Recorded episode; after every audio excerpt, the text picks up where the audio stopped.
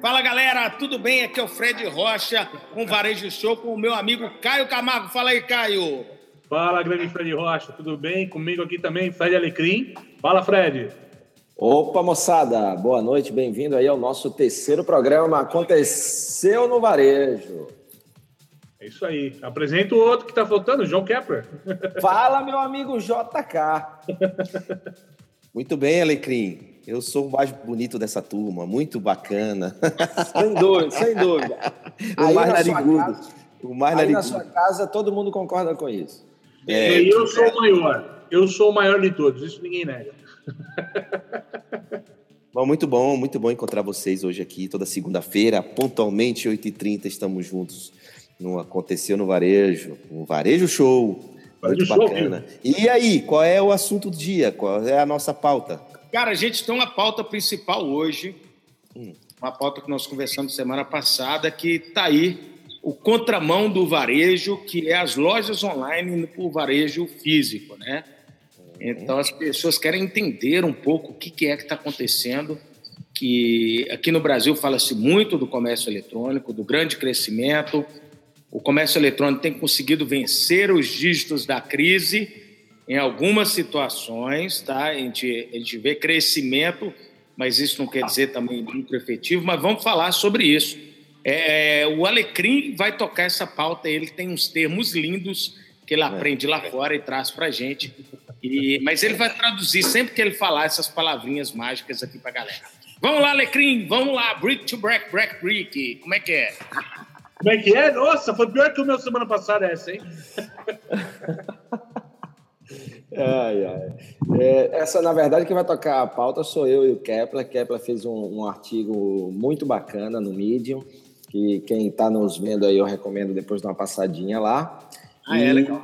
Os termos, só para a gente ir se atualizando, é click to brick, ou seja, do, do clique para o, para o, o tijolo, né? ou seja, da loja online para o físico tem também o on-to-off, que é o do online para o offline.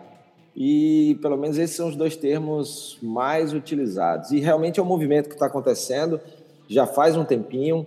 É, a gente tem lojas icônicas aí do varejo online, é, como o Warby Parker, como Rent the Runway, entre outras que começaram eminentemente no, mundo online. A própria Amazon é um caso clássico disso e que agora estão abrindo lojas no mundo físico. Então, aquele pessoal que diz que o mundo físico ia acabar, que a loja física ia morrer, a grande notícia é que a loja física não morreu, não vai morrer, e pelo contrário, esse novo consumidor que está digitalizado está ajudando a digitalizar as lojas. Então, essa experiência do mundo online vindo para o mundo offline vai agregar e muito, e já está mexendo com o varejo tradicional que tem que atualizar e melhorar suas lojas, ou seja, das telas para as vitrines. A loja física não morreu, ela se digitalizou. Muito bacana. Kepler, conta pra gente aí, você escreveu um artigo de um case brasileiro, né? Dessa migração de sair do, do online e ir para o físico. E depois a gente compartilha um pouco dos cases internacionais, vamos ouvir um pouco da Warby Parker, da Amazon, e aí a gente aprofundar um pouco no que vale hoje é estar perto do consumidor, né não, galera? É isso, é isso aí. É isso aí, Fred. Bom, basicamente o que eu falei é o seguinte: essa história de que o tradicional, o varejo tradicional, precisa ir para o online, todo mundo já sabe, né? Que a, a, loja ela precisa ter pelo menos um site falando do que ela faz, o institucional, e, se possível, alguns produtos vendendo online para tentar fazer esse, essa, é, tentar estar presente também no online, porque o cliente escolhe onde ele quer comprar e, e então, mas o, a, a, o, que, que a gente traz hoje aqui, essa história do, do e-commerce, que nasceu digital, montar uma loja física. Isso é um pouco incomum. As pessoas, pô, se o cara está digital, por que, que ele vai investir na loja física para poder fazer essa venda presencial, se toda venda presencial precisa estar online. Então, essa história toda é que a gente está discutindo nisso que o, que o Alecrim chama de, é, de bricks to click, o click to brick, né? Então, a, a gente... Eu montei um artigo falando de alguns exemplos internacionais, mas no Brasil tem um case, tem, tem vários cases, mas tem um, eu, eu falei de três, três casos? Um deles é a loja 33 e 34, que é uma loja de sapato para mulheres que têm o pé de princesa, que calçam os números pequenos, 33, 34, que elas não conseguem achar essas, esse sapato em lojas tradicionais, porque quando a loja compra na grade, vem muito pouco, é, num, vem muito poucos pares desse sapato. Então, o que que essa, esse e-commerce esse resolveu fazer? Resolveu fazer uma pop-up store, que é uma loja de demonstração, uma pequena loja, que ela abre é, por algum período de tempo, não é uma loja física tradicional de, de rua, é uma pop-up store, como chama. E essa loja, ela tem produtos à demonstração, em demonstração. Então, a, a cliente vai lá, toma um drink, fica à vontade, fica muito à vontade, e experimenta todos os modelos que tem online, experimenta todos esses modelos que tem online para é, e, e, numa experiência diferente de poder tocar, experimentar o produto. Então, é essa história de, de do online trazer para o mundo presencial a possibilidade da experiência, né, da, da, de poder tocar no produto, pegar no produto. Então, o que a gente traz hoje como debate aqui é a importância disso.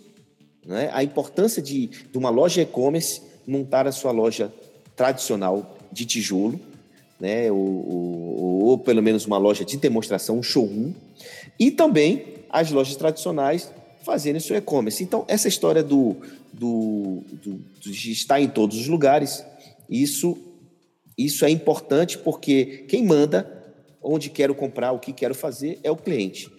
É isso que está na mesa para a gente discutir aqui. Qual a importância disso? E os outros cases que eu trago, eu trago o case também da Livo, que é uma loja de, de óculos, né, que é uma pop-up store de óculos, e a Muma, que é de decoração e design. O Alecrim tem vários outros exemplos também, né? o Alecrim traz outros exemplos também, mas eu trago esses três casos aí de e-commerce que se transformaram em lojas presenciais. E, e, o bacana disso que o, que o Kepler trouxe para a gente, meus amigos, é que é, eu, eu, fiz um artigo também no, no Medium recentemente que eu falei do passo a passo, né, para dessa desse movimento do on to off, do online para offline, é, dos e-commerces, dos chamados lá fora de e-tailers, né, são os varejistas que, que começaram no mundo online. E essa fase da 33, 34 é exatamente a fase número um, que é quando o e-tailer ele monta uma Opa, o, o Fred caiu aí. vamos retomar, vamos retomar. Enquanto ele está voltando aí, galera, a gente pode relembrar que hoje é um tema muito polêmico, mas o Magazine Luiza ele fez isso aí é, lá para o ano 2000, se eu não me engano, eu me recordo. É, eu ajudei a hospedar um dos primeiros sites deles em 99 e dois, três anos depois, eles entraram com o, a Lojas Eletrônicas Luiza, que levava para pequenas cidades onde não cabia o investimento de uma loja física, uma loja, uma loja mostruária, onde a pessoa comprava o produto, não levava na hora, mas recebia é, através da, da, da logística da própria rede. É, isso é um outro case, né, Fred? Isso é um case bem interessante. O baú da felicidade, quando tinha as lojas crediário dele, fazia isso também. A cara do Silvio Santos no interior, lá longe daquela cidade. E aqui tem baú, aqui tem lojas do baú. E aí o cliente entrava num site, na verdade, era um site web, e comprava e recebia faturado da distribuição geral o produto. Então, são alternativas, né, Caio? É como você bem fala nas suas palestras, nas suas apresentações, são alternativas. Oi. Oi, eu ia comentar, eu falei assim, e a necessidade de colocar a cara do Silvio Santos na época, né? É.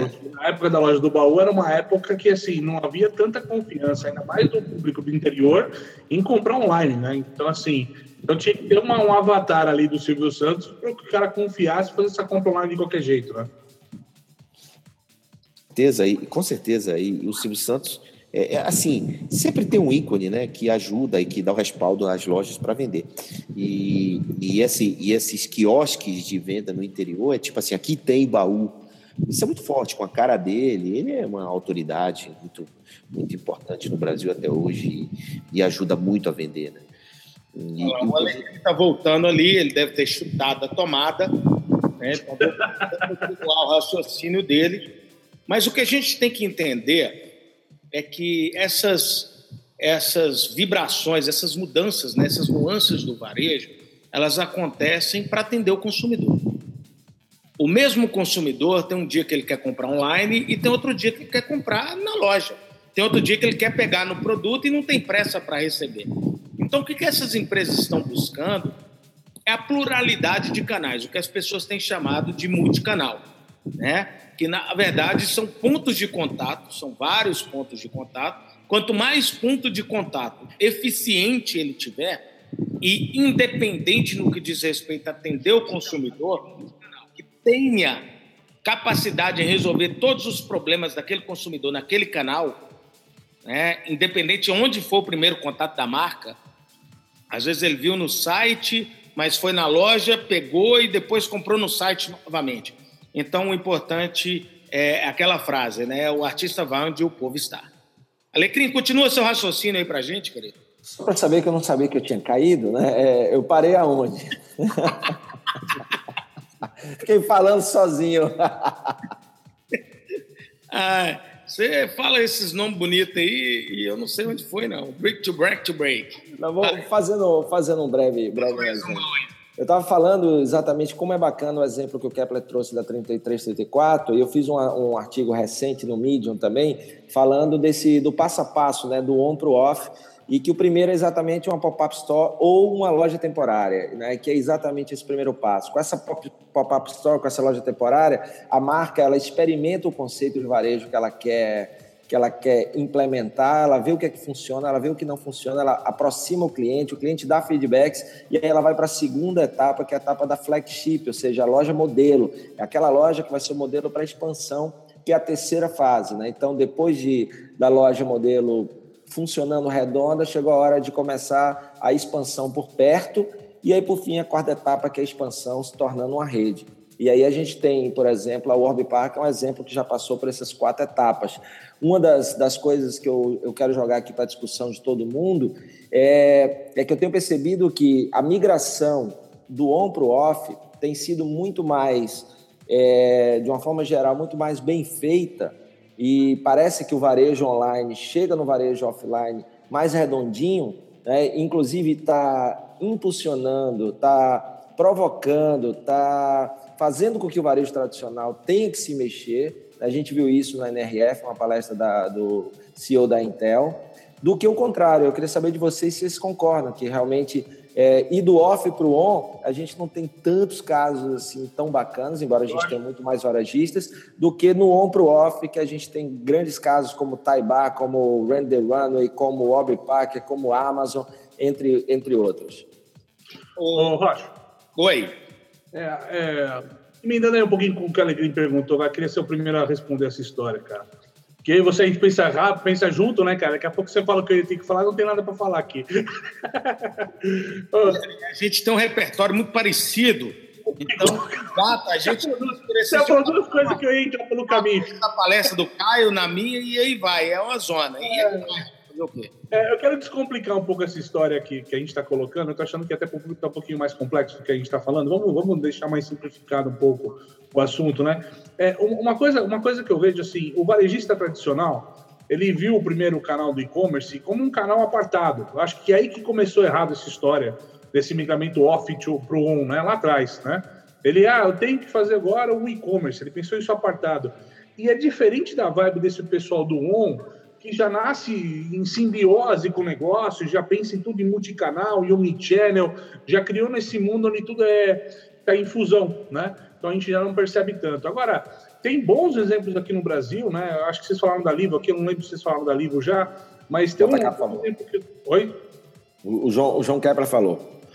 É, tem um exemplo que eu acho muito bacana, cara, que eu tenho visto, até estava hoje no Mundo Vital, lá, que é o Shopping Novo aqui de São Paulo, que é a Amaro, cara. E a Amaro tem, ele tem esse, esse, conceito de ser uma loja online, que ele colocou a loja física muito mais para a questão da experiência do produto que não consigo entregar. Né? Então, assim, uma roupa, a qualidade, o caimento, vestimenta, mas as compras são efetuadas no ambiente digital. Então, você vai na loja física, escolhe a roupa fisicamente falando, mas você efetua a compra no ambiente digital.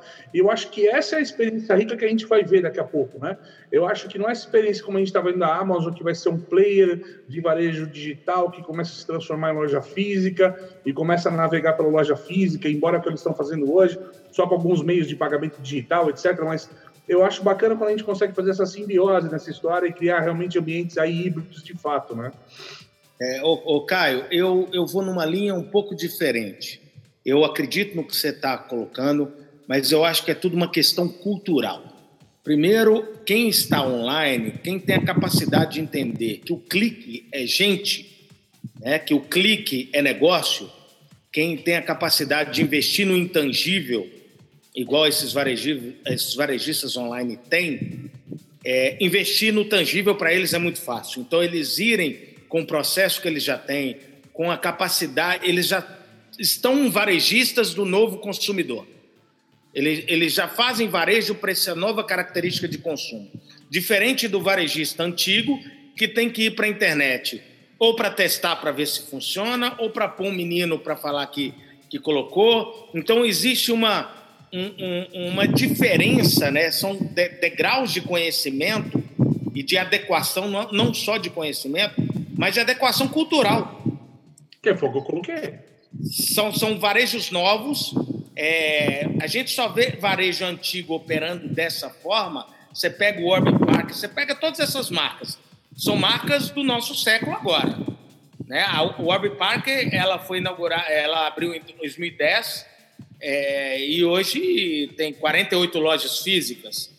Mas, ela... mas, Fred, só um, só, só um detalhe: o Web Park e todas essas que o Alecrim comentou, a Nest, Rail e tantas outras, todas elas são, primeiro, são startups, são empresas pequenas, é, escaláveis, e segundo, nasceram só para o online.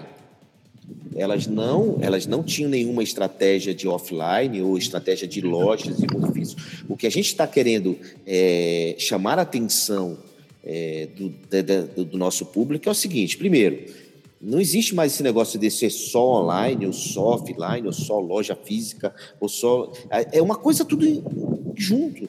É onde o consumidor quer comprar, o que é, a, em que momento e aonde ele quer comprar. O, o, o empresário tem que estar preparado para isso. Ele tem que ter essa estratégia, tem que entender que a estratégia não é só ele querer, é o que o cliente dele quer, porque se não for com ele, vai comprar em qualquer outro lugar. Então, a gente está falando. É, é isso, é, eu concordo com você, tanto que eu falei ontem. O artista vai onde o cliente está, mas existe uma barreira cultural que não deixa esse antigo varejista investir. E outra coisa, quando você fala de escalável para varejo, a única coisa que é escalável para o varejo é o processo, porque entregar produto exige manuseio, não é igual um sistema. É, o, varejo não é tão escalável quanto um Uber, que replica através de um, de um aplicativo. O varejo exige logística, exige é, um, uma série de processos que, ele sendo escalável ou não, ele vai ter que ter. Então, eu acho que é o cliente, é, é, o raciocínio é esse. O problema é que a barreira cultural é que não faz com que esse processo seja de do, do, do físico para o e-commerce igual o sucesso, né? Que a gente está vendo sucesso. Certo. A gente está debatendo. Não, mas, é, eu, eu já botei loja no ar e elas morrem. Xará, só reforçando o que o Kepler estava falando, que eu acho que o, que o ponto importante nisso, né, a provocação que eu joguei aí. Você pega todos esses exemplos que eu concordo com Kepler, todos começaram startup, a Warby Park, se não me engano, começou na Harvard, e, e, a partir daí eles saíram e foram, foram desenvolver o, o, o, negócio. Eles não tinham em mente ter é, loja física, mas em algum momento perceberam que ter loja física é importante. Eu já falei é, o passo a passo, mas além disso, perceberam, por exemplo, para a questão de logística, de entrega de produto, entre outras coisas, pode facilitar o negócio, estar próximo do cliente, é, entre outras coisas. Porém, é, o que eu percebo, é um sentimento meu, é que se a gente pega os exemplos do, das startups e do, do, dos retailers do, do, varejo digital é que eles se adaptaram muito rápido à loja física. Né? Por mais que tenha, tenha cultura, você tem a cultura digital que é diferente do tradicional e vice-versa. Agora, como montar uma loja, como oferecer uma experiência de consumo no mundo físico, o que eu percebo é que você vai em qualquer loja da Warby Parker, ela, dependendo do lugar, eu fui na loja deles em Chicago, Nova York é, e Miami. É, são lojas totalmente diferentes, cada loja com um conceito, cada loja com um serviço, cada loja com uma experiência. A gente não vê isso no varejo tradicional, o cara ainda tende a abrir lojas iguais, independente de onde ele esteja. E o segundo ponto, quando o cara vai ter o básico do básico, que é ter um site, não estou nem falando ainda do e-commerce, da migração do off-to-on, é ter um site. A maioria não é responsivo, a maioria não tem informações relevantes, o cara não tem um mobile, é, um site mobile, nem responsivo, quanto mais mobile.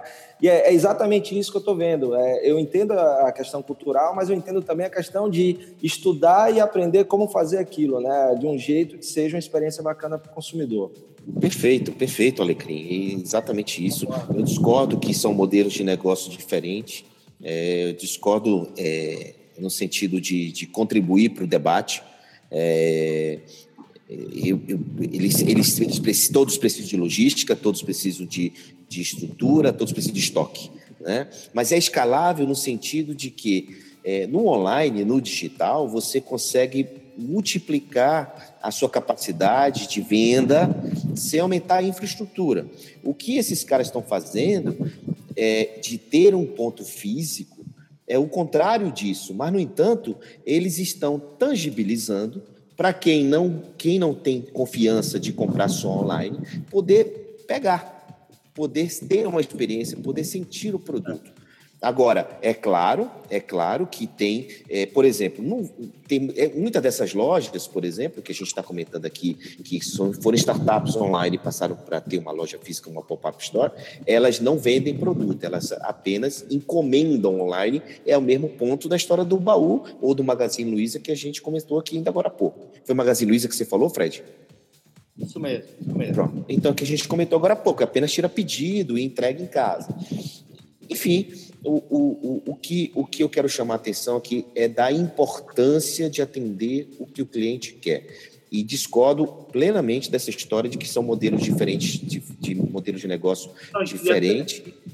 Ô, João, quando eu uso o modelo do cliente, realmente, quando você. Aí não ficou claro, a escala no front, né, do balcão para frente, você tem escala. Né? Aí realmente, eu falo é do balcão para trás, você precisa operacionalizar um processo. Aí é, é, eu concordo com você.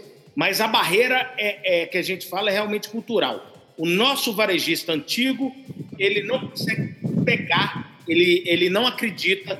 A gente roda, a gente conversa. E é isso que tem que mudar urgente. Ele tem que parar de investir em prédio, ele está pagando IPTU caro para ter prédio e não está investindo em conhecimento para ganhar esse novo né, cara? Mas então, já, está engasgado. Tô, tô engasgado, cara. Ah, então, um ponto que é importante é o seguinte: você colocou, né? Quem, quem demanda a história é o consumidor. Uma coisa que o pessoal do digital uh, percebeu, tá? É que dois anos atrás a gente começou a falar do tema do showroomer, né? Que era aquele cara que entrava na loja para ver quanto custava na loja física e ia comprar no digital, porque o digital oferecia aí preços cada vez mais, mais baixos, era muito barato o preço, né? A partir do momento que o e-commerce se maturou e começou a parar um pouco essa farra de só ser preço barato e começou a ter, tentar entregar experiência, começar a ter negócio um pouco mais lucrativo, né, tal, é, a gente viu que rapidamente essa baliza mudou do showroomer para o webroomer, né? Então, acho que todo mundo está em casa aqui vendo com a gente, né? Tá aí. O meu, meu público sabe esses nomes bonitos, não. Traduz Cara, você falou de off, off, brinket não sei o quê, tal, e você vai reclamar do meu termo. Pelo amor de Deus. Português, cara. Tá falando isso daí. Ah, pelo amor de Deus. Não é pequeno negócio? Pô. Eu vou fechar meu vídeo. Deixa eu terminar Não corta. Não corta, caceta.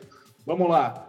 Então, assim, então, a gente está mudando do showroomer para o webrooming, né? Então, assim, o, antes o nosso comportamento de compra era de ir numa loja, pegar um produto, testar o produto na loja física e ver o preço online para comprar. Isso mudou muito rápido, cara. Muito rápido. Acho que em seis meses eu vi isso mudar para o negócio tal do webrooming, que é o cara que, quando tem que comprar uma coisa, pesquisa primeiro na internet e vai na loja física.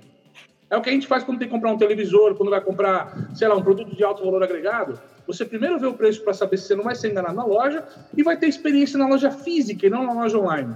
Se a loja física não conseguir te entregar o delivery de experiência, tu começa a voltar para online no canal buscando preço, certo? Então, é uma coisa que está mudando, que acho que o cara, o pessoal do digital se tocou disso rápido, que falou assim, se eu continuar sem um ponto físico, eu vou virar só um ambiente de pesquisa de preço. E eu vou deixar só para o pessoal lá embaixo, depois de uma loja física, no momento da compra, oferecer um preço menor que, que o meu para ganhar um cliente. Eu acho que é essa conversa que a gente está tendo aqui, né? Essa maturidade dos negócios desse ambiente, para não ser uma. Não existe uma divisão entre o que é físico, eu concordo com o que é, eu concordo com a Alegria aqui. Uma é divisão nessa história.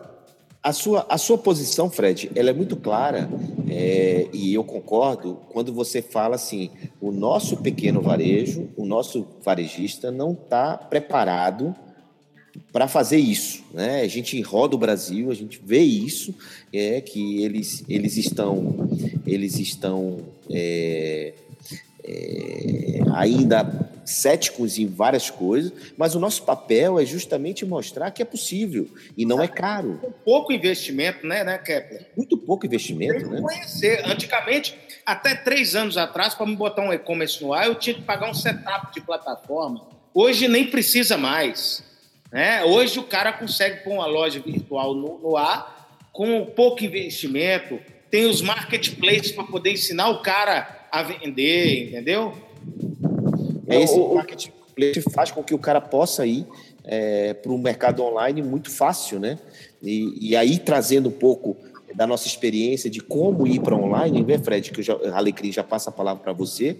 É, é, assim, as pessoas perguntavam assim, mas como é que eu posso ir para online? E aí eu digo, faça o básico primeiro, que é o que a gente diz sempre, e se você quiser, escolhe um, dois, três produtos da sua loja que você tenha um, um, bom valor agregado e comece com eles. Não queira botar sua loja inteira online, porque você vai se confundir e vai se perder. Não é isso, Fred? A gente fala muito isso nesse sentido. O cara que nasceu assim, com um produto e, é. e, e, tem uma coisa, uma coisa interessante no que Kepler está falando. É, Kepler, se eu entendi aí, é, o marketplace para o varejo físico é a mesma coisa que a pop-up store para o varejo digital, né? Então é o primeiro passo, né? Seria, pô, vai experimentar, né? Escolhe o marketplace, bota o teu produto lá e faz a, faz a experiência, né? E se a gente fizer essa comparação. É, um, uma coisa que eu queria, que eu queria falar, deixar nesse contraponto do, do, do, varejo tradicional com o varejo digital e como, na minha opinião, o varejo digital é, se adaptou mais rápido ao varejo tradicional do que o varejo tradicional ainda. É, olha que a gente está com tanto tempo aí de, né, de Amazon e outras coisas mais. É, tem uma coisa no que Caio falou aí do, dessa evolução, mas o grande lance, Caio, é que a questão que era preço no e-commerce primeiro, é porque também a maioria não era taxado nos Estados Unidos. A Amazon começou a ser taxada na maioria, da, na maioria dos estados, vários serviços que não eram taxados passaram a ser taxados, então também eles não tinham mais aquela folga de margem toda para trabalhar o preço. Então eles foram, foram para uma coisa que é hoje o fundamental em qualquer negócio, que é serviço. Então, como é que eu, eu me torno, fujo da guerra de preço? Me tornando de alguma forma incomparável ou agregando serviço. Então, aí a Amazon começou a ir atrás de quê? Começou a ir atrás de entrega no mesmo dia, né? começou a ir atrás de, de outras coisas que é para, bom, já que eu não posso ter o menor preço todo dia, eu vou ter o melhor serviço todo dia. Então, aí a, a guerra saiu de preço para serviço. Então, o, o, o grande lance, só para fechar esse ponto que eu acho, é que o e-tailer, o varejo digital, ele pensa o, o, o, a jornada de serviço, ele pensa a experiência do cliente ponto a ponto. E muitos dos nossos varejistas tradicionais não pensam nisso. O que, que mudou é que o cliente hoje para comprar, ele não só vai no e-commerce ou só vai na loja. Às vezes ele está no carro, está um puta de um trânsito, e aí ele faz uma pesquisa no TripAdvisor, por exemplo. E aí ele vê lá que ela valeu uma avaliação boa, ou ele vai no Facebook conversar com um amigo. Aí o amigo diz que o produto é bom, ele vê o link, ele vai no site. Quando ele abre o site do varejista, ele não é responsivo, não é mobile, aí ele tem que ficar pensando e abrindo o site. Ali ele já morreu. Ele não vai chegar nunca na loja física. Agora, se ele entra, clica no link, o site é bacana, a experiência é boa, aí quando ele chega em casa, ele sai ali do mobile, vai para o computador dele, continua a pesquisa. Conversa com um, dois, três ou quatro amigos. Teve um ok, viu os reviews, viu tudo, aí ele vai na loja. Quando ele vai na loja, aí, Fred gosta muito de falar de vendas, você também, cara. O cara, quando chega na loja hoje, quer dizer que ele já chega muito mais propício a comprar do que ele chegava antes, que ele já fez uma puta pesquisa. Isso quer dizer o quê? Que se minha equipe de venda não estiver preparada para esse cara que já vem querendo comprar, hoje as não vendas ou a taxa de conversão baixa é muito mais falta, não ter produto, falta de atendimento e competência do que o cliente não querer comprar, porque o cara já chega lá com tudo na mão para comprar. O cara, é, o cara só tem que tirar o pedido, porque ele já, já, é, o cliente já sabe de tudo. É só não estragar, é só não estragar. E o, e o, e o... É, só, é, só, não desmotivar o cara. E, no, Caio... finalmente eu vou fazer uma colocação. eu acho que cada um pode fazer uma colocação para a gente fechar esse assunto em 30 minutos, como a gente combinou. Eu acho que a grande diferença de tudo está na cultura empreendedora que as startups estão criando. As startups, elas empreendem com o conceito de resolver o problema das pessoas. Eu acho que esse novo conceito que as startups estão trazendo para o mundo do empreendedorismo, que as pessoas acham que a startup é só escala, que startup é só os meninos maluquinhos, que startup é aquilo. Startup, para mim, está revolucionando a maneira de empreender. Antes as pessoas montavam um negócio para ganhar dinheiro e hoje as pessoas montam um negócio para resolver o problema das pessoas. É o que eu falo em minhas palestras, que é o que o Kepler fala, é o que todo mundo fala. Então, Caio, fala, Caio! Não, cara, não, quero... acho que... Eu acho eu que, que não tem nada Então, para que está falando? Não tem nada para falar? Não fala. Estou escutando tua voz, minha voz duas vezes aqui, cara. Não, não, sem comentário, cara. Sem nada completado. Alecrim, é, depois, não, depois eu já, já fiz meu, meu fechamento. Depois do, do Kepler, era bom a gente só, já que se vai mudar de assunto nesses 30 minutos, dar uma lida aí no que o pessoal comentou, a gente faz um breve comentário em cima do que o pessoal comentou e aí encerra. Vê se o Kepler queria falar. É, não, eu queria só dizer o seguinte, que o Caio, ele, ele, ele falava muito de funil de venda no varejo físico, né? É, e fala, falava, não fala. Mas eu, eu queria complementar o Alecrim dizer o seguinte, que é, além do cara, do cliente ir à loja já sabendo o que, que ele quer comprar, as lojas precisavam, é, elas precisam saber quando dá venda perdida, que é a história do showroom, que o cara vai lá não compra porque consultou online. Essa história da venda perdida, é, também na linha do Fred Rocha, quando ele fala que as startups estão revolucionando, a gente tem, sim, soluções para isso. Já, se, já consegue medir, por exemplo, o, o, a venda perdida, quando o cliente vai na loja e não compra, através do meu atendimento, que é uma startup também.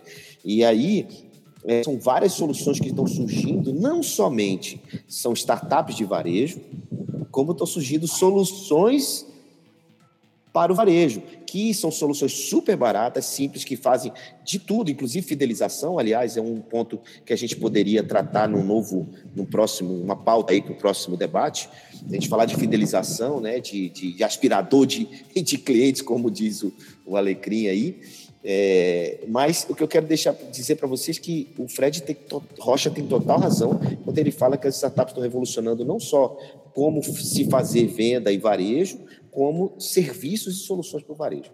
E é isso. Vamos, vamos às perguntas, Caio. O que, é que a gente tem aí? O, o, meu amigo, meu, meu, meu grande, eu vou começar aqui que a, a, o Carlinhos. Carlinhos está sempre. Carlinhos, os maiores arquitetos de ponto de venda do Brasil, está aí assistindo a gente. Ô, Caio, e o Carlinho perguntou da camiseta. Fred, qual é a camiseta que você está usando hoje? Carlinho, eu tô com a única camiseta que eu tenho que não é frase minha, não é egoísmo. Eu quero ter frase dos amigos, que é nenhum vento só para favor, se você não sabe o lado que você vai. Então essa frase mudou a minha vida. É por isso que eu ando com ela às vezes. É do Sêneca, para um barco sem rumo não existem ventos favoráveis. 514 Aquilo que eu falei, meu caminho é esse, eu vou fazer, meu propósito é esse. Mudou tudo. Vai para as perguntas aí, Caio. Bom, tem várias, tem, tem vários comentários. Tem o Carlinhos, como o próprio Carlinhos que comentou com a gente da loja da Samsung Experience no Morumbi. Embora eu acho que vocês podem colocar depois a opinião de vocês, que a questão da loja do Morumbi, tinha uma loja do Morumbi, ainda tem essa loja, inclusive, é, que ela não vende produto, ela é uma questão só de produtos que ainda vão chegar nas prateleiras lá para frente, no futuro próximo. Mas eu acho que é muito mais posicionamento de mercado e se colocar para o consumidor com produto diferenciado do que a questão que a gente está colocando na pauta hoje, tá, Carlinhos? Bom, o, colocar as, as duas perguntas aqui. Uh, a Ana Gouveia colocou, né, sobre expansão dominicanal. O consumidor está buscando cada vez mais a experiência em diversos canais para depois efetuar a compra. Somente o on não está satisfazendo, não, somente o online não está satisfazendo o consumidor. Ali, meus amigos, vocês concordam com isso? Concordo, né? Totalmente, totalmente. Foi pauta nossa hoje aqui, a gente, 30 minutos, Exatamente. a gente estressou esse assunto né, e demos vários exemplos nesse sentido. É isso aí. É, o, é, o Flávio Beck, que participou semana passada, colocou para a gente aqui, ó, o Varejo Nacional ainda está em processo de amadurecimento. Muitas empresas grandes ainda não se adequaram ao real conceito de omnicanal. Ó, nós estamos usando omnichannel, eles estão usando omnicanal, ó, tá vendo? Vamos... Aí a Ana aproveita e coloca para a gente aqui, ó, lembrando, a gente viu exemplos aqui do Brasil, até. Tupperware e Natura, né? São exemplos do Brasil de canais que saíram de alguma coisa digital, do porta a porta, de outros modelos, para ir para a loja física, né? Porta a porta digital tem a sua similaridade, se a gente for olhar, né? O, o Não, e antes de ir para a próxima pergunta, vamos pegar essa dica aí da, da Ana, que são grandes marcas com posicionamento muito forte, ou em, em venda porta a porta. Essa semana, Boticário foi para dentro do Mercado Livre em peso, né? Foi para dentro do marketplace. Isso aí dá um assunto, hein, Caio? É, é, ela, ela se empodera muito utilizando o marketplace e, e foi com força total. Quer dizer, a indústria cada vez mais vai para o marketplace. É, eu acho que o marketplace nasceu realmente para levar a indústria para o consumidor, que é um grande desafio do varejo. Eu escrevi um artigo há pouco tempo atrás, que é o fim dos intermediários, que entra justamente com esse ponto. Cada vez mais o consumidor está próximo da indústria e não a indústria do consumidor. Vamos para as outras perguntas, eu acho que a gente pode. Só rapidinho, antes de outra pergunta. Só me um comentário aí também, Rocha, nessa história. É, quando a gente fala de porta a porta, e até pegando exatamente o caso da Natura, né? É, houve muito barulho, né? muita reverberação negativa das próprias revendedoras, consultoras Natura, quando a Natura resolveu, de fato, montar o seu, a sua loja física. Né? Então, assim, é, para algumas empresas, a gente entende que é esse modelo de, de, de, de clash, de, de, de, ruptura, de alguns problemas que são passados, mas na própria Natura, o próprio modelo de loja dela não tem nada a ver com a própria consultoria. Inclusive, até por questão de posicionamento, ele agrega, porque ele vira um palco de experiência do produto para que a pessoa que está andando no shopping descubra lá o cheirinho da loção, a cremosidade do creme, etc, etc, para comprar depois diretamente da revendedora. Então, a, às vezes ele, a gente acha que é para ter conflitos canais, na verdade eles, esses outros canais passam a somar na história, né? O, o grande negócio, tá, é, moçada, é só a gente tá, viu aí o a gente foi canal, multicanal, omnicanal e agora é, os caras estão chamando de unchannel, né? Que é sem, sem canal. canal. Sem canal. Eu então, sou é... vendo pro cara onde quer que ele tiver. O que existe é a sua marca, não são os canais. E aí o grande desafio, seja para o Boticário, que agora está é, tá lá no, no, Mercado Livre, seja é, onde for, é cada canal, é, o cliente tem que sentir que ele está navegando entre os canais sem nenhuma faísca, que é o que eu gosto de dizer, sem nenhum atrito. Atrito. É, porque o, o que acontece é, Está havendo muita faísca. Vou dar um exemplo. Eu vou lá na loja da Natura, Caio, um exemplo, não aconteceu, hipótese. E aí vejo lá um produto bacana, e aí eu chego em casa, ligo para a minha promotora, a promotora vai lá, eu quero esse produto. E ela nem sabe que o produto existe, porque está na loja e ainda não foi comunicado, por exemplo, para a vendedora. Então gera faísca. Então, se eu tenho canais, eu tenho que cuidar para que essa seja orgânico e fluido a passagem de um canal para o outro e que o cliente não perceba. Esse é chegar no One Channel que é um canal ou sem canal. E, tipo Netflix, nessa... né? Você começa a ver o filme no celular e acaba de ver depois no seu computador ou na sua televisão. Exato. Tem uma continuidade fluida, você não nota a mudança de canal. Então você entrou no e-commerce, você chegou na loja, ah, eu olhei no e-commerce, espera aí, toma, leva. Mas, Fred, isso é na perspectiva do cliente, né, do consumidor. Olhando para a perspectiva do varejo, do lojista, ele tem um desafio enorme, porque para fazer isso, ele precisa ter estoque unificado, ele, ele tem um desafio também grande para operar isso, e, por, e, e, esse é um dos, dos, desafios, uma das barreiras que precisam ser ultrapassadas, né? essa história de usar um sistema único e tal e tal. Então, é, muita gente não faz isso, né? Por exemplo, eu posso é, comprar online e receber na loja, eu posso comprar na loja e receber em casa. E são coisas que precisam é, ser trabalhadas e estruturadas. Mas, Caião, continua as perguntas aí. Vamos lá. Eu vi que o meu amigo. Ô, Kepler, só colocando um parênteses no que você falou, o maior problema do Omnichannel operar no Brasil é as secretarias das fazendas. É, cada estado, a interligação disso é muito complexa. A gente não consegue fazer uma operação omnichannel entre estados. Aí Deixa eu falar uma coisa. É, Xará, estava vendo que o governo, vale, vale até um tema, uma pauta para um, um programa no, no futuro, está vendo que o governo federal está tentando simplificar o processo. Eu estava vendo na CBN o Milton Young entrevistando alguém que eu esqueci, e o cara falou que são, no Brasil, 2.600 horas por ano que uma empresa gasta para poder pagar todos os tributos, todos os impostos, devido a essas diferenças é, entre Estado e tal. Então, o cara que tem uma rede grande, ele sofre muito. A, a intenção do governo é reduzir para 600 horas. Se simplificar e unificar, aí é possível operar como Omnichannel no Brasil. Tá, vamos lá. Pergunta do Denis Pena aqui para gente, ó. Vocês não acham que a loja física tem que, se, tem que focar em oferecer aquilo que o online não consegue entregar? Com, com certeza. Meu amigo, o Caio, Fred Alecrim e o João Kepler, o Denis da Polo Palestrantes. Aliás, Denis, estaremos amanhã em Mogi Guaçu, através da Polo Palestrantes. Aqui você tem que levar o show, Denis, para fazer o, o Brasil. Então, galera. Ô, Caio, o Fred está parecendo o, o, Milton, aquele do, do programa lá de, de, futebol. Pois é, todo evento Milton agora Neves. vai fazer é, uma palestra dele. Faz no final, cara. É, à noite, Mogi Guaçu, à tarde, eu estou na convenção da Bosch. Ah, e por falar amanhã em Bosch, e por falar em Bosch, eu quero lembrar que. Brincadeira. Eu quero lembrar que amanhã eu vou estar no pessoal da Authentic Fit. É isso aí, bora, vai. Segue, segue a pau. Nossa aí, galera. Vai, responde pro Denis, pô. Responde, Caio, você. eu, eu acho, um monte de coisa Responde para ele que você queria tanto perguntar, responder. Vai, responde, cara. Eu até esqueci o que ele perguntou.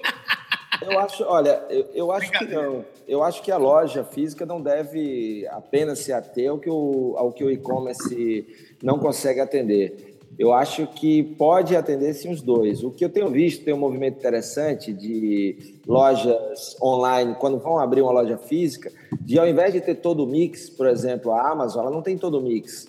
Né? Então eles pegam o que? Os 50 produtos mais vendidos no online e levam para o mix da loja física. Então abre um, um, uns mais vendidos como se fosse uma livraria. Pô, quais são os 20 livros mais vendidos de varejo no Brasil? Do Caio Camargo é o primeiro em quase todos. Olha o Mechan.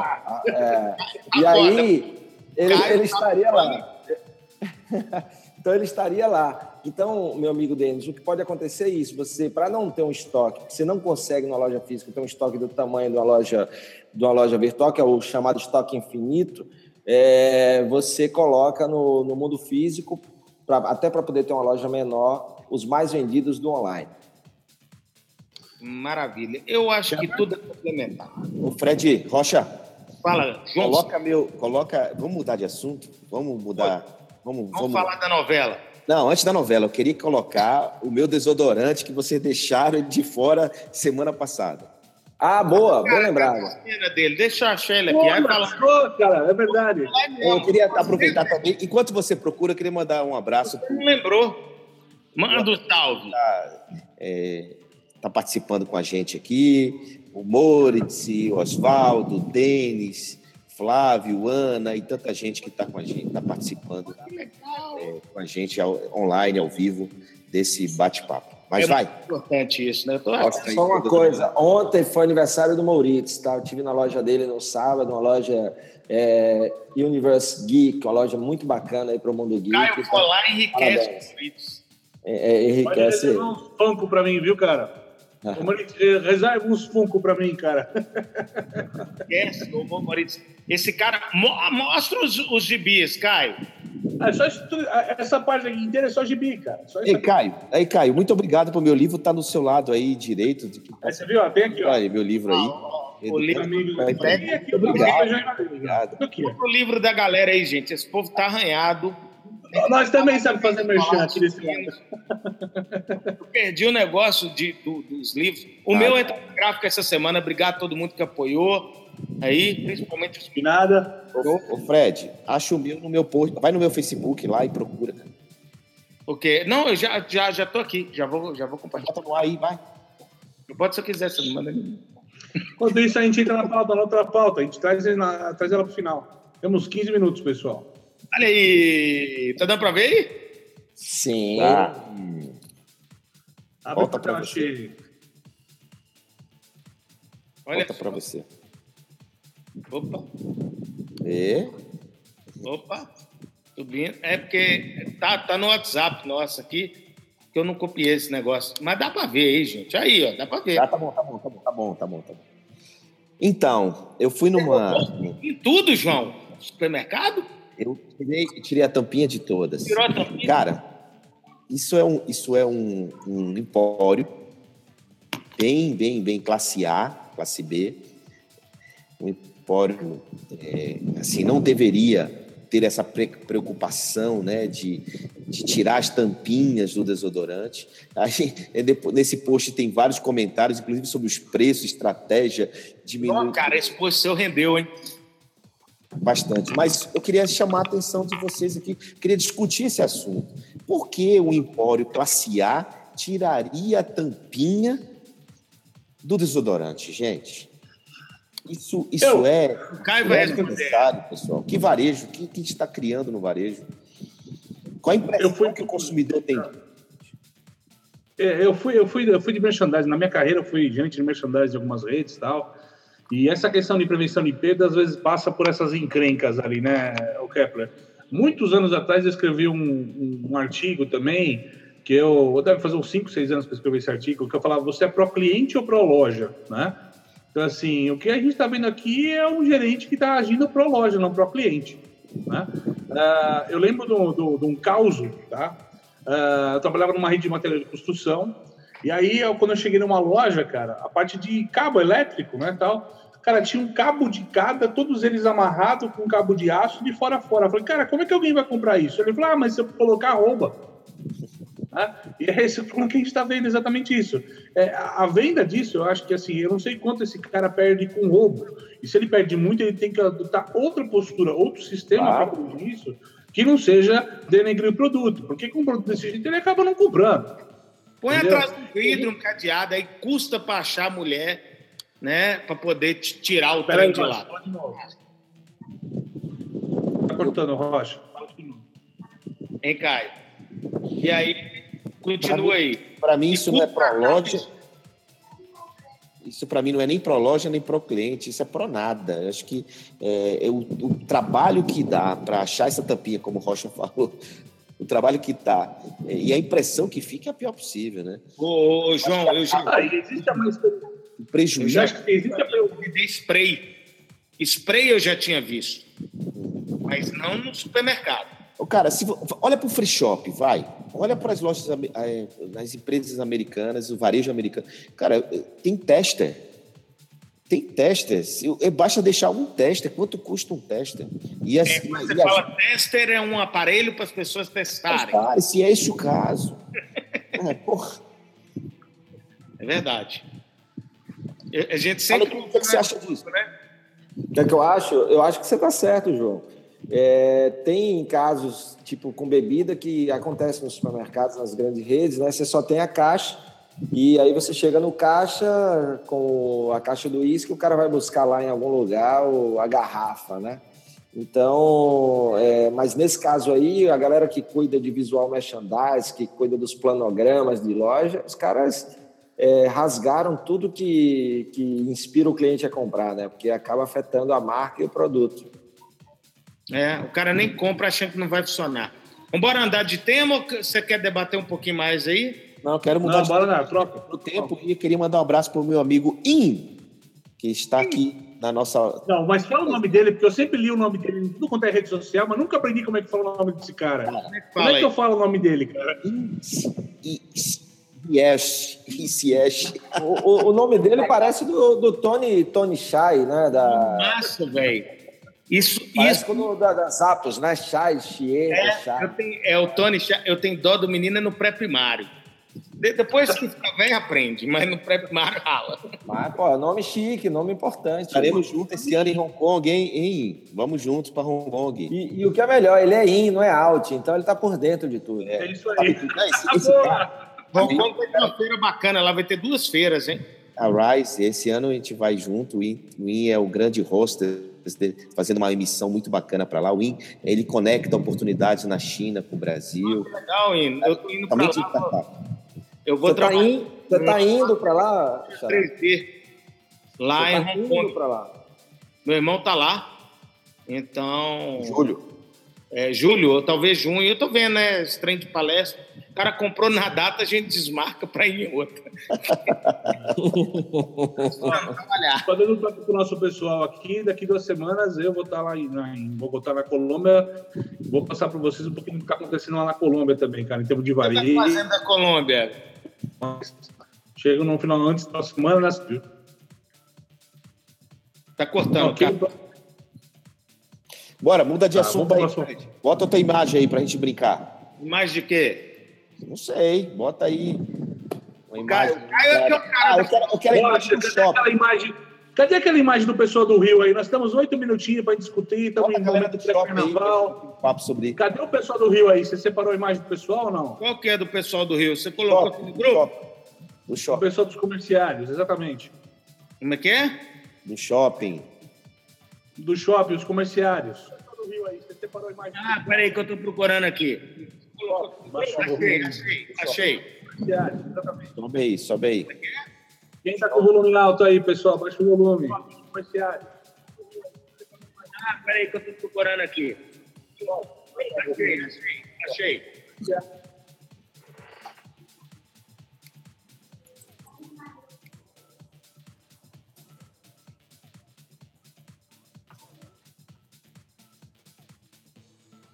Só espera até 10 horas da noite. É, nós só temos pouco tempo, relaxa, tá, tá tranquilo. Mas vamos lá, vai, deixa eu colocar a pauta enquanto o Fred aí, enquanto o Rocha acha a imagem aí. Eu acho que deu pau, acho que ele tá congelado aqui, a gente tá esperando ele aparecer, não vai aparecer, viu? Então ah, explica aí, Caio, explica, explica aí. Exatamente, no Rio tá tendo um protesto, de certa forma bem animado até, dessa história, do pessoal do Rio de Janeiro que não quer trabalhar na segunda-feira de carnaval, né, no Rio de Janeiro, né? O pessoal de shopping, de comércio e tudo mais. E aí fica a conversa, né? O que, que nós, nós aqui, o que, que vocês amigos acham sobre o assunto, né? É, essa história de carnaval, tem que ter folga, tem que, não, não deve ter, como é que funciona? Ainda mais numa cidade turística que tem, né, como o Rio de Janeiro, que é foco, que vai estar lotado de turistas, de gente querendo passear no shopping no meio do calor, né? Então, assim, como é que vocês veem essa história ali?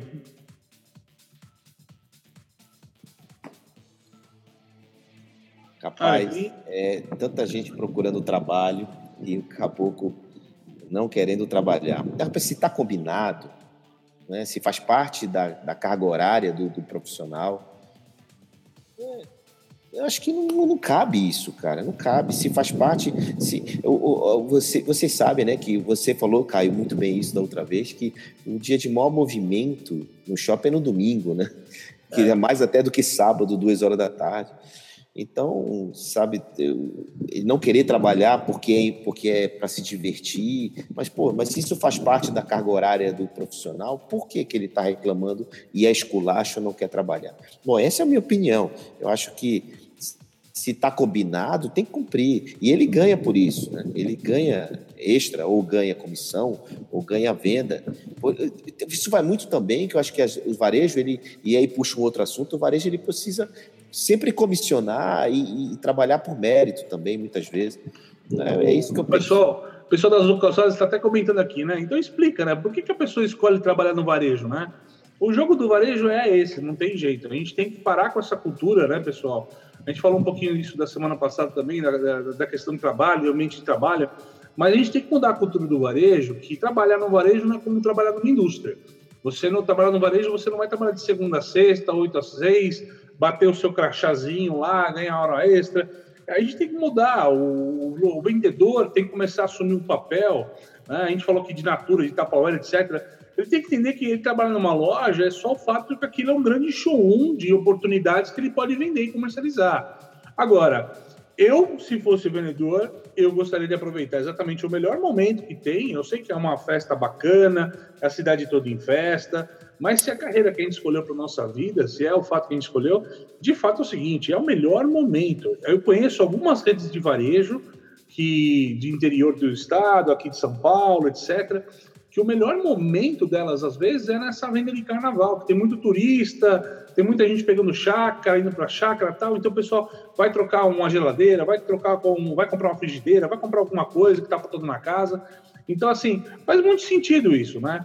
O que a gente tem que entender é se está isso no acordo trabalhista das partes, essa questão da segunda-feira ou não. Isso, infelizmente, eu desconheço no momento. É, o, o Caio, é, e cada vez mais os feriados vão deixar de existir no varejo. Porque as lojas físicas vão ter que operar quase que 24 horas, eu não digo dessa forma, mas o consumidor quer comprar na hora que ele quer. Cada vez mais a conveniência vai fazer parte do varejo. É, eu acho que o que a gente tem que melhorar, não só é, o que falta, é está muito relacionado ao cultural do intangente. A gente falou, da mesma forma que o cara não investe no e-commerce, Alecrim, Kepler e Caio, ele não investe no funcionário. Ele não dá o devido valor também. Então, eu acho que vem dos dois lados. Eu não vou só. É claro que está lá o regimento do trabalho, que o cara tem que trabalhar, que o cara tem que fazer isso e aquilo, mas também é, o dono da loja tem que fazer o cara levantar de manhã, não só a causa que o Alecrim é fera para falar isso, e também dar uma boa condição de trabalho para essas pessoas. Né? Então, então, eu acho que são, é, é, é uma evolução que a gente começa a passar agora. Né? Então, por um lado, o funcionário ele não tem razão nenhuma de ir para a rua porque não é feriado segunda-feira. Aliás, já está cheio de gente pulando carnaval na rua. Eu quero ver ir para a rua reclamar de governo, de corrupção. Mas não. Para carnaval tem 30 mil pessoas já. Qualquer coisinha tá todo Vamos mundo. Plaquinha, cara. Vamos aproveitar o momento e a gente vai distribuindo trabalhar plaquinha. esse país não quer. Então, porra. Ah, fala aí, galera. Eu vou falar não, isso não. Alecrim, entra lá, Alecrim. Não, tem um ponto, tem um ponto aí que, que algumas pessoas não estão percebendo, que é o futuro do emprego, né, cara? Eu estou terminando um artigo sobre isso. É, além da, da parte da terceirização que deve, deve passar no futuro próximo, reformas trabalhistas, é, a gente tem aí essa automação, principalmente da linha de frente do varejo, né? Então, o pessoal aí brigando para não trabalhar, é, esse é um dos motivos, além de custos, além de outros, que o varejo no mundo está diminuindo a oferta de trabalho para a linha de frente. A gente aqui no Brasil já tem o caso, o Caio compartilhou um dia desse, do Bob's, no Rio de Janeiro, se não me engano, no, no shopping, no, no Barra, é, que tem uma loja que você, todo o pagamento, toda a linha de frente, você não tem mais operador do caixa nem balconista. Então, ou é no aplicativo ou é no totem do lado da loja. Então, você tem só a galera da cozinha e quem traz da cozinha para o balcão.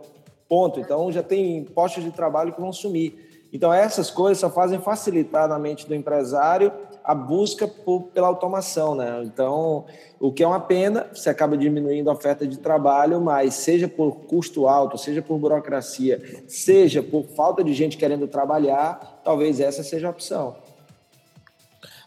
Galera, último minuto Kepler, faz sua colocação aí. Não, eu eu tô, tô 100% com alegria essa história do futuro do emprego. Tem uma pesquisa que em 2020 50% dos empregos que existem hoje não vão existir. Né? Isso muito por causa da robotização. Né? É o quê? Isso para trabalhar onde? Então, mas é muito do que o Alecrim está falando, a automatização, robotização, né? Em call center, por exemplo, a galera, uma grande parte operacional e tem, e Os caixas de estacionamento de shopping. Aqui em Belo Horizonte não tem mais ninguém trabalhando. Eu acho que tem um só com pessoas dentro dos shoppings. Isso, de um ano para cá, foi muito rápido. Exatamente. E, e aí a gente está vendo o autosserviço, né? É, a, a, Amazon, Amazon Go aí aparecendo, é, checkout automático e tanta coisa que está chegando para o varejo. E sim, o, varejista está pensando nisso, pensando em automatizar para diminuir, porque já tem, como disse a Alecrim, já tem tanto problema trabalhista, burocrático, tributário, etc. Qualquer coisa que vier facilitar e reduzir custo no varejo, ele vai fazer. Aí vem o cara que tem um emprego, que tem um trabalho, tanta gente precisando, mas assim: eu não quero trabalhar porque eu quero pular meu carnaval. Se está combinado, não era para estar tá reclamando. É isso. É, eu, conheço, uma história, só colocar uma história, para finalizar já o ponto, é, é, de uma rede de material de construção também que tem, tem lojas no Rio, né? E o vendedor virou um dia para o gerente da loja e falou assim: ó, eu não vou trabalhar no carnaval, não. Carnaval vende latinha na praia. Se quiser, eu volto aqui na, na terça-feira, na quarta-feira, e beleza, e deu, e foi. E era aquela época ali pelo emprego, você não tinha muita opção, né, cara? Então, assim, deixou o gerente rendido, foi embora vender latinha na praia e voltou na quarta-feira como vendedor de loja. Mas é o jeito, cara. Mas pelo menos o cara tá querendo produzir alguma coisa. No queixo não estão ruim nessa história, mas é o fato, né? Não, okay. e, e, o, o Xará perguntou para onde é que esse povo vai, esse 50% até que o Kepler falou, já está indo, né? CNPJização, vai virar MEI, vai virar microempreendedor individual, porque só tem esse caminho. Quem quiser continuar produzindo, ganhando dinheiro, vai ter que virar empresa, ou vai ser através de prestação de serviço, através de terceirização, ou ele vai montar o seu negócio. Não tem outro caminho, não. É isso aí, galera. Realmente não é fácil, não e a gente está com índice de desemprego também cada vez maior, não só por causa da economia, mas também por causa da mudança cultural da, das próprias coisas. Né? Então, vamos fazer um encerramento aqui. Eu quero agradecer a todo mundo, já te passo, Caio, aí você encerra e dá seu. Semana que vem nós estamos de volta. É, nós vamos decidir o assunto e vamos divulgar aqui no YouTube. Então, curtam o canal, gente. Indiquem para os amigos, ajuda a gente, que nós estamos tudo. Não, tá todo mundo ótimo, graças a Deus. Caio, vai lá. Um beijo, gente. Obrigado. Beijo do Gordo. Beijo, obrigado. Muito bacana, cara. Assim, tá sendo muito bacana e construtivo pra gente. O pessoal tá participando, tá conversando pra gente sempre. O Fábio aqui tá colocando muito bom novamente, pessoal. A Cris apareceu, a Ana, que é uma amiga que eu tenho de Facebook aqui também. Muito bacana ver todo mundo por aqui curtindo a gente, viu, gente? Obrigado mesmo. Até a próxima. Até segunda-feira que vem. Vambora. Só, bom, só agradecer aí todo mundo, o pessoal que está comentando aí, que participou mais uma vez.